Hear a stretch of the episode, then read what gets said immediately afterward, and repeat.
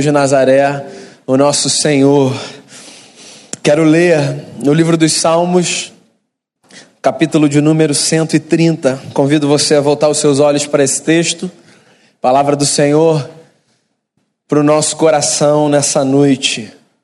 Livro dos Salmos, capítulo 130. Diz assim a palavra do Senhor: Das profundezas clamo a ti, Senhor. Escuta, Senhor, a minha voz. Estejam alertas os teus ouvidos às minhas súplicas.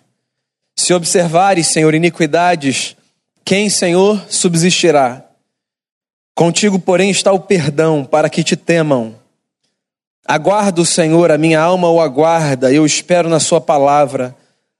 A minha alma anseia pelo Senhor mais do que os guardas pelo romper da manhã. Mais do que os guardas pelo romper da manhã, Espere Israel no Senhor, pois no Senhor a misericórdia, nele copiosa redenção. É ele quem redime a Israel de todas as suas iniquidades. Senhor, essa é a palavra que nós cremos vir do trono da tua graça para o nosso coração. E então nós pedimos ao Senhor, por bondade, que o Senhor nos comunique algo que acrescente à nossa vida a beleza que só o Evangelho é capaz de trazer para a história de homens e mulheres. Que a gente leia esse texto a partir da ótica da cruz e da ressurreição, que essa poesia tão bela nesse salmo nos faça lembrar da presença de Jesus na nossa vida e de quão transformadora essa experiência com o Cristo que nos redime pode ser todos os dias que nos aproximamos dele com o coração contrito e quebrantado. Perdoe-nos os pecados, purifique o nosso coração e fale com a gente nesse momento. É a oração que eu faço. Em nome de Jesus, o nosso Senhor. Amém. Nós somos a geração que mais acesso tem à informação. Nenhuma geração teve tanto acesso à informação quanto a nossa geração. Se a gente faz bom uso dessa informação ou não é uma outra discussão. Mas nós temos à nossa disposição mais informação do que qualquer agente de qualquer tempo já teve diante de si. Você já deve, inclusive, ter me escutado falar isso em algum outro momento aqui em uma de nossas celebrações. Nos últimos 40 anos, a humanidade produziu mais informação do que nos 400 anos que antecederam esses 40 anos. A quantidade de informação que uma pessoa na década de 50 recebia no curso de um ano, hoje nós recebemos no curso de 24 horas. Um menino ou uma menina de 10 anos hoje tem mais informação diante de si do que qualquer faraó ou qualquer imperador do mundo antigo. Não é sem motivo que essa era é chamada por muitos estudiosos de a era da informação. Eu sou um camarada fascinado com esses avanços todos. Sou um curioso, gosto de saber o que está acontecendo, as transformações, as tecnologias. Mas você sabe que existem alguns efeitos colaterais muito preocupantes trazidos por esse fenômeno de aceleração e de produção de conteúdo e de oportunidade que nós temos de acessar tanta coisa quanto nós temos. Alguns efeitos colaterais do tipo: nós nunca fomos tão diagnosticados com transtornos do espectro de ansiedade quanto temos sido nesses dias. Você nunca encontrou tanta gente diagnosticada com algum transtorno de ansiedade quanto hoje se encontra. Você nunca encontrou tanta gente com um quadro diagnosticado de depressão quanto hoje se encontra. Fazendo crises ou transtornos de pânico, desenvolvendo síndrome do pensamento acelerado. Outro dia eu conversava com um amigo que trabalha com criança e adolescente em acampamento, como JV, MPC. E aí eu recebi uma informação que me chocou. Ele disse assim: na última temporada, eu me deparei com uma cena muito chocante. Eu nunca vi tanto remédio ansiolítico, estabilizador de humor e antidepressivo num acampamento de criança e de adolescente, como eu vi nessa última temporada. Esse é o mundo que nós vivemos. O mundo de muita velocidade, de muita tecnologia, de muita oportunidade de diálogo, de informação, de construção e desconstrução, mas de muita aceleração interna provocada por essa quantidade de coisa que tem no mundo que nos cerca. Você sabe qual é a pergunta que eu me faço quando eu me deparo com um cenário como esse? Como é que a fé pode ajudar a gente a viver num mundo tão acelerado como o nosso? Se esse mundo é um mundo que hipnotiza a gente com a quantidade de flashes a qual nós estamos expostos todos os dias, como é que a gente pode fazer para usar esse elemento tão precioso que é a fé para que de alguma forma a gente desacelere. Porque eu não sei se você tem essa sensação, eu tenho. Eu tenho a sensação de que nós vivemos hiperacelerados. E como é que a fé pode ajudar a gente a fazer o que o Jairo disse aqui quando falava do convite de Jesus? Como é que a fé pode fazer com que a gente se aproxime do Mestre de tal forma que, em estando cansados e sobrecarregados, nós encontremos alívio, descanso para a nossa alma. Eu não sou um cara da ciência, mas de tempos em tempos, os cientistas fazem novas afirmações acerca das dimensões do universo, né? Então nós estamos sempre nos deparando com a notícia de que o universo é maior do que nós supunhamos. Para o lado de dentro de cada um de nós existe um outro universo, tão grande quanto aquele que está para o lado de fora. E porque é muito mais fácil olhar para o que está do lado de fora do que para o que está do lado de dentro, nós nem sempre exploramos o mundo que nos habita. Nós somos bons observadores do mundo que nos cerca, mas nem todo mundo se dedica a tarefa de dar um mergulho para dentro de si e tentar entender o que, que se passa dentro da sua alma. Como vai o seu coração? Qual é o estado da sua mente? Eu me lembro de uma poesia de Carlos Drummond de Andrade que eu queria ler aqui, que eu acho que tem a ver com isso que a gente fala. Um texto chamado O Homem às Viagens. Diz assim: O homem bicho da terra tão pequeno, chateia-se na terra, lugar de muita miséria e pouca diversão. Faz um foguete, uma cápsula, um módulo e toca para a lua. Desce cauteloso na lua, pisa na lua, planta bandeirola na lua, experimenta a lua, coloniza a lua, civiliza a lua, humaniza a lua. Lua humanizada tão igual à terra o homem chateia-se na lua. Vamos para Marte, ordena suas máquinas. E elas obedecem. O homem desce em Marte, pisa em Marte, experimenta, coloniza, civiliza, humaniza Marte com engenho e arte. Marte humanizado, que lugar quadrado. Vamos a outra parte? Claro, diz o engenho sofisticado e dócil. Vamos a Vênus. O homem põe o pé em Vênus, vê o visto. É isto? Idem, idem, idem. O homem funde a cuca se não for a Júpiter, proclamar justiça junto com injustiça, repetir a fossa, repetir o inquieto, repetitório. Outros planetas restam, restam para outras colônias. O espaço todo vira terra-terra. O homem chega ao sol ou dá uma volta, só para te ver. Não vê que ele inventa roupa insiderável de viver no sol. Põe o pé e mas que chato é o sol, falso touro espanhol domado. Restam outros sistemas fora do solar a colonizar.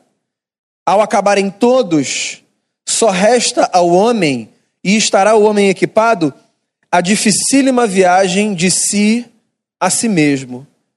Pôr o pé no chão do seu coração, experimentar colonizar, civilizar, humanizar o homem, descobrindo em suas próprias inexploradas entranhas a perene, insuspeitada alegria de conviver. Eu acho isso de uma beleza digna de salmo. Quando é que a gente vai pisar?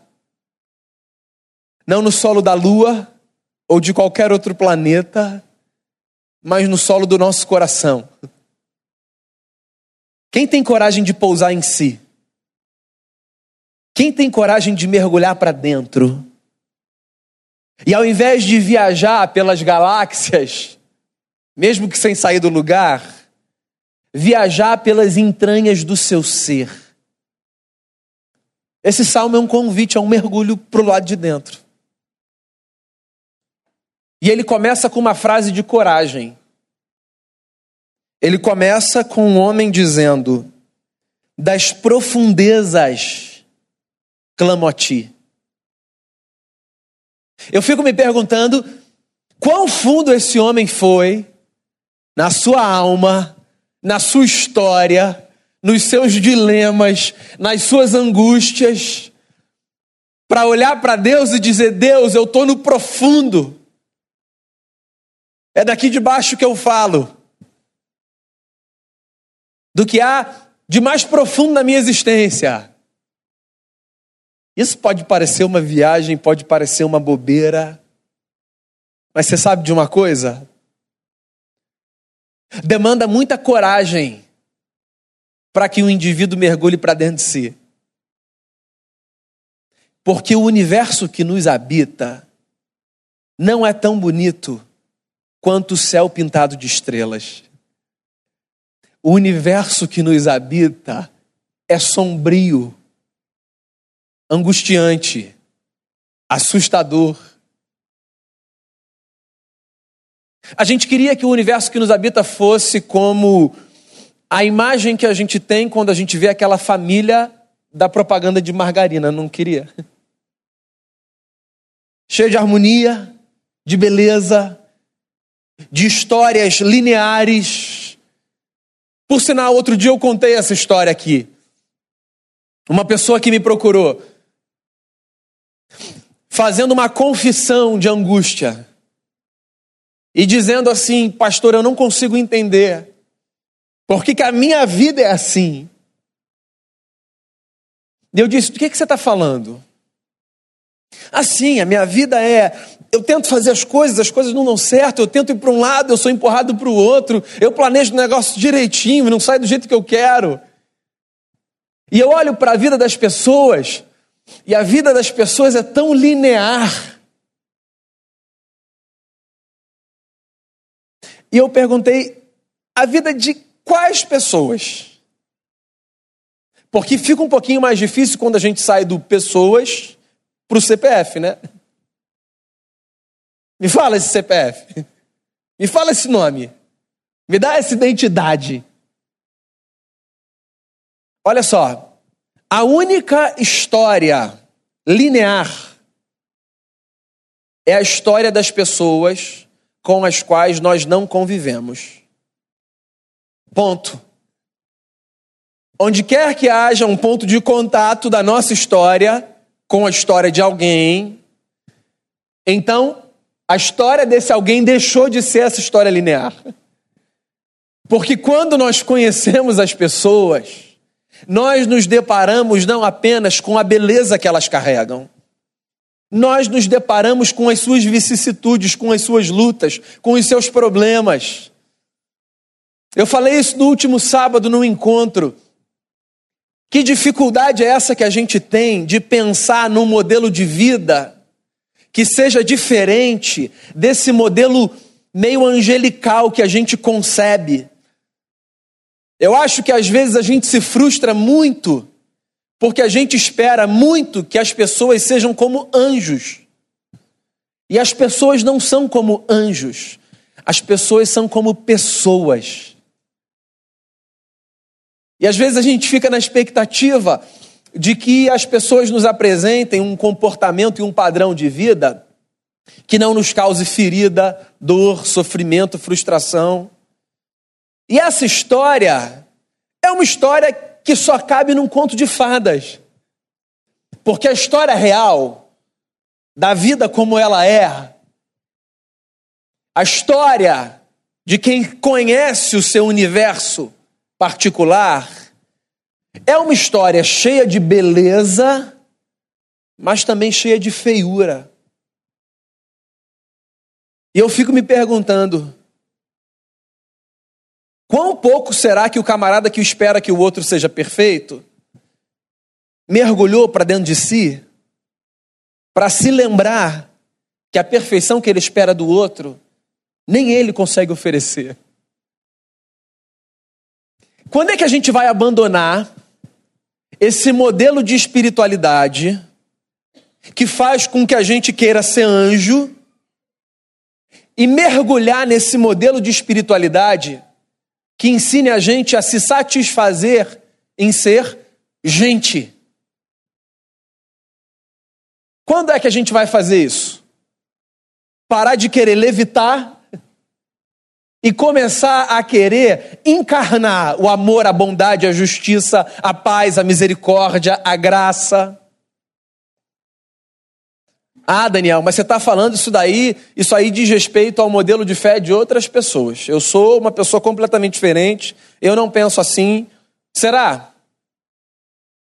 Lance alguma suspeição sobre o seu pensamento nesse momento. Você nunca olhou para uma pessoa que te fez ficar arrepiado por conta de alguma experiência de fé e disse assim: Fulano, cheio do Espírito Santo. Nunca olhou para uma pessoa que fez alguma coisa inexplicável, nunca participou de uma celebração que te fez chorar ou sentir arrepio e disse assim: Nossa, Deus estava nesse lugar. Eu já. Muitas vezes. E não acho que isso seja um problema. Isso só denuncia como na minha cabeça eu meço a espiritualidade e a presença de Deus e a atuação do Espírito Santo muito mais a partir desse paradigma do homem que levita e que transcende, do que do paradigma do homem que tem o pé no chão da história e que encarna a missão de Jesus. O convite do salmista é para que a gente saia do mundo da lua e venha para o mundo da alma. E o mundo da alma é quase como o universo paralelo de Stranger Things. um negócio meio sombrio e assustador. Mas onde nós podemos encontrar esperança e redenção. Eu acho que existem duas coisas que acontecem quando nós mergulhamos para dentro. A primeira delas, nós descobrimos que a nossa alma tem anseios mais profundos do que a nossa consciência, num nível muito razoável, é capaz de descobrir e discernir. Pensa nas coisas que você mais quer. Nos seus desejos, os seus projetos, as conquistas que você quer realizar, os sonhos que te habitam. É possível que você elenque coisas do tipo uma viagem, uma casa própria, um concurso, um carro trocado, ou qualquer outra coisa que seja legítima, mas que esteja nesse campo das conquistas que a gente faz a partir do esforço, do trabalho, das relações saudáveis. Quando a gente mergulha para dentro, a gente faz uma descoberta, né? Existem coisas na profundeza da nossa alma que são mais importantes do que todos esses desejos legítimos que nós temos. Não é verdade? E eu acho que o Dostoiévski já deu a explicação para isso.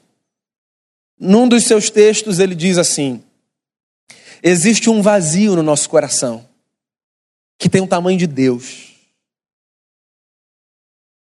E quanto mais, agora já é adendo meu, quanto mais a gente mergulha para dentro, quanto mais a gente sonda a nossa alma, mais a gente se depara com a verdade angustiante de que ou nós nos encontramos com Deus, ou nós permaneceremos perdidos nos desejos legítimos, mas secundários que carregamos na nossa história. Eu preciso mergulhar para dentro de mim. Porque ao mergulhar para dentro de mim, eu me deparo com um camarada que eu sou. E o camarada que eu sou é esse sujeito que não consegue preencher sozinho todos os anseios da sua alma.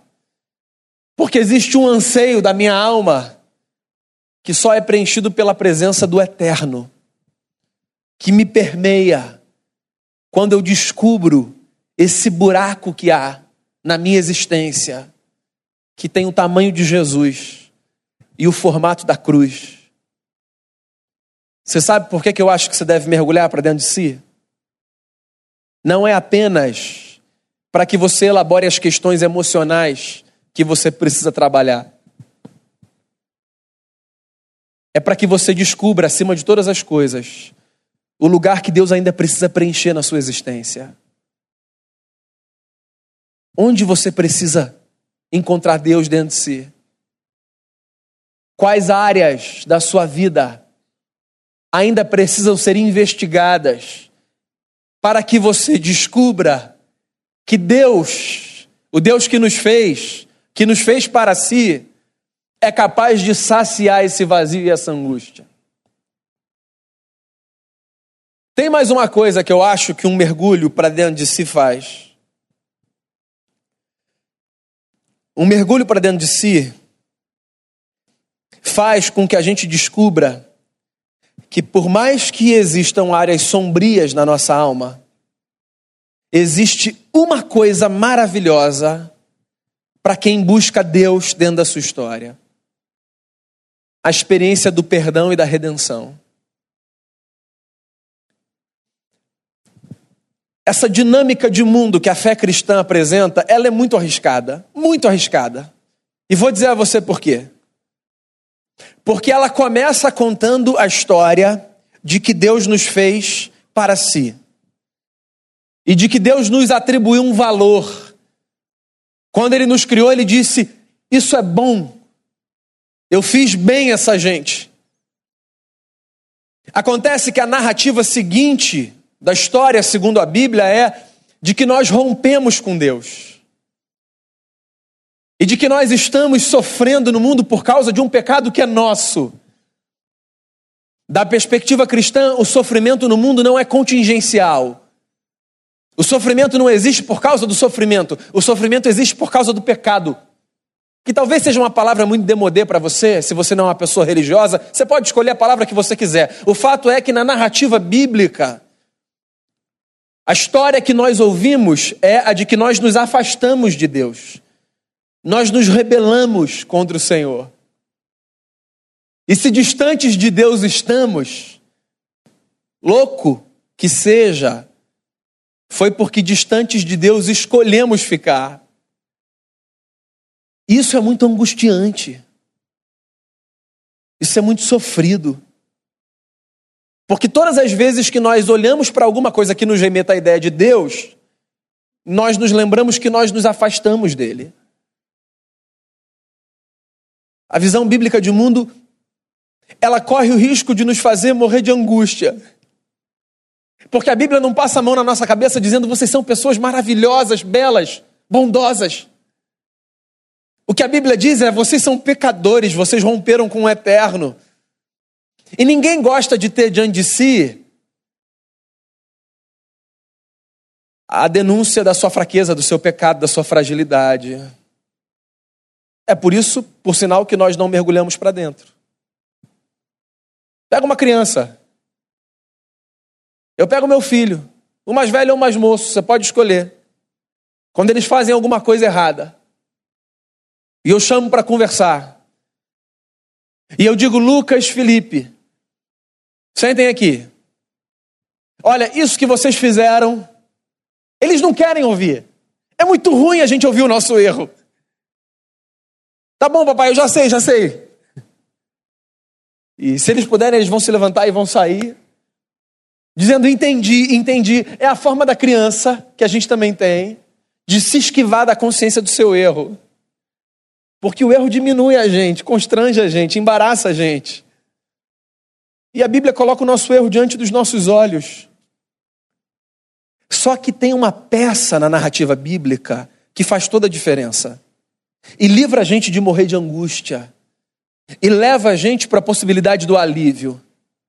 E a peça é: o Deus que nos diz que nós pecamos não nos destrói ou nos repele por causa dos nossos erros. O Deus que nos diz que nós pecamos e erramos nos acolhe diante da consciência que vem sobre nós de que nós somos pecadores e precisamos da Sua graça. Dentre outras coisas, eu sou cristão porque a fé cristã me apresenta um Deus de quem eu não preciso me esconder. Porque a consciência dos meus erros, sempre que eu os percebo quando mergulho para dentro de mim, sabendo quem Deus é, à luz do que a Bíblia me diz, a consciência dos meus erros não precisa mais me fazer fugir, mas pelo contrário, pode me empurrar para a presença do Eterno, para que a Ele eu diga: Pai, eu falhei nisso, me perdoe, me acolha. A psicologia diz que a gente só cresce quando a gente reflete. Mas esse discurso é muito mais antigo do que qualquer psicologia do mundo. As canções dos hebreus nos fazem lembrar que na vida a gente só cresce quando a gente reflete. E sabe de uma coisa? Num mundo acelerado como o nosso, cheio de informação,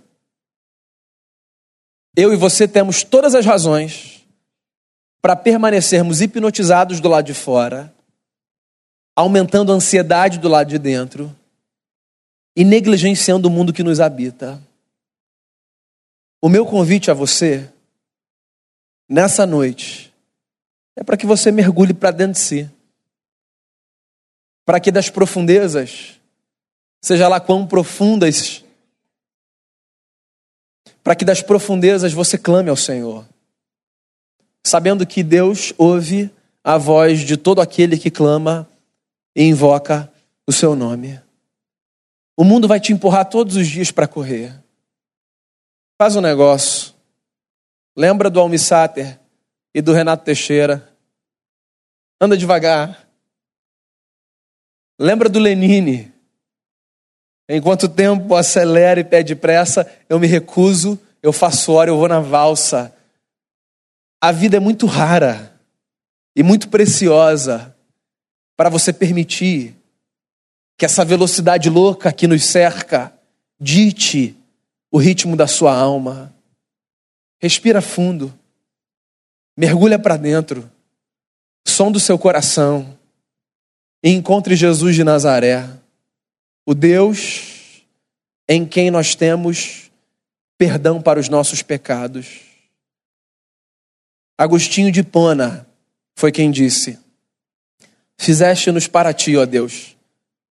E o nosso coração não encontrará descanso enquanto não repousar em ti.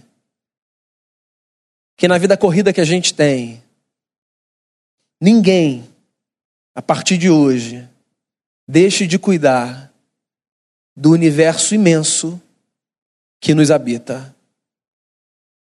Faça os seus mergulhos para dentro e encontre Deus ali, no meio da beleza e da feiura que te habita, sabendo que Ele é aquele em quem nós temos redenção para a nossa história.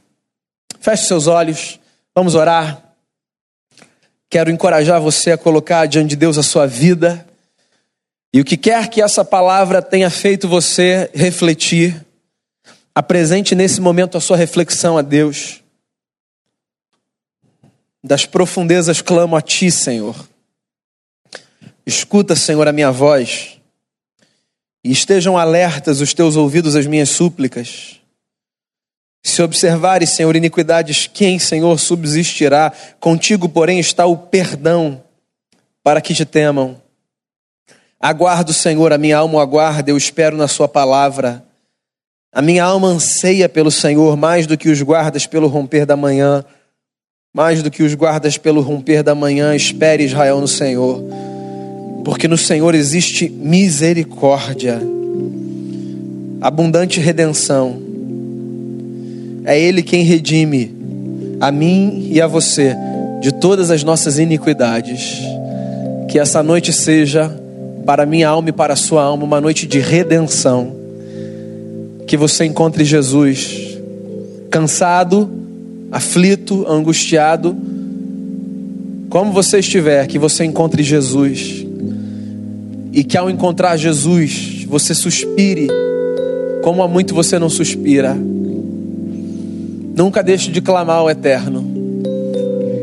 A boa notícia, que será boa, tantos dias quantos houver sobre a terra. A boa notícia é de que em Deus há redenção para minha alma e para sua alma. Que Deus nos salve. Pai, nós somos essa comunidade formada por gente que reconhece o lugar de Jesus como como esse agente catalisador de mudança na nossa história. Às vezes é tão mais fácil investigar o mundo do lado de fora, Senhor. Tanta coisa que passa diante dos nossos olhos. Tem tanta coisa para a gente observar. Que às vezes a gente vai à lua, a gente vai a outra galáxia na cabeça, mas a gente não pisa a planta do pé no solo da nossa alma. E eu queria pedir ao Senhor nessa noite nos ajude a pisarmos a planta do nosso pé no solo da alma. Livra a gente de uma vida alienada, dos dilemas que nos habitam, dos desejos que nós carregamos. Que nós que nós sejamos desse tipo de gente que porque sabe quem é o Deus a quem serve, ao invés de ter vergonha de si, olha para si e apresenta tudo o que tem ao Senhor. Como um filho que se aproxima do Pai, dizendo: Pai, a minha vida é esta, eu conto com a redenção que vem dos céus. Todos nós aqui contamos com a redenção que vem do Senhor. Salve-nos, Senhor, do que quer que for preciso. Salve-nos, que haja na nossa história a experiência de redenção. Que o Senhor nos salve nessa noite. Que o Senhor salve pessoas de medos, de angústias de forças malignas, do poder das trevas. Que o Senhor salve pessoas das garras de Satanás. Que o Senhor salve pessoas de relacionamentos opressores. Que o Senhor salve pessoas de fobias angustiantes. Nós esperamos em Ti redenção, salvação. Que o Senhor salve pessoas de vidas infernais e que a cruz de Jesus e a ressurreição de Jesus coloquem diante de nós uma história completamente nova para ser trilhada. Eu quero rogar a Ti nessa noite, pelos meus irmãos e pelas minhas irmãs, e pedir que a Tua graça permaneça derramada sobre os nossos corações. Eu peço que o Senhor opere com o Espírito Santo do Senhor no nosso meio, dentro de cada um de nós para que a nossa vida seja palco de transformações que só o Senhor é capaz de proporcionar. Eu oro, colocando diante de Ti a nossa vida, em nome de Jesus. Amém.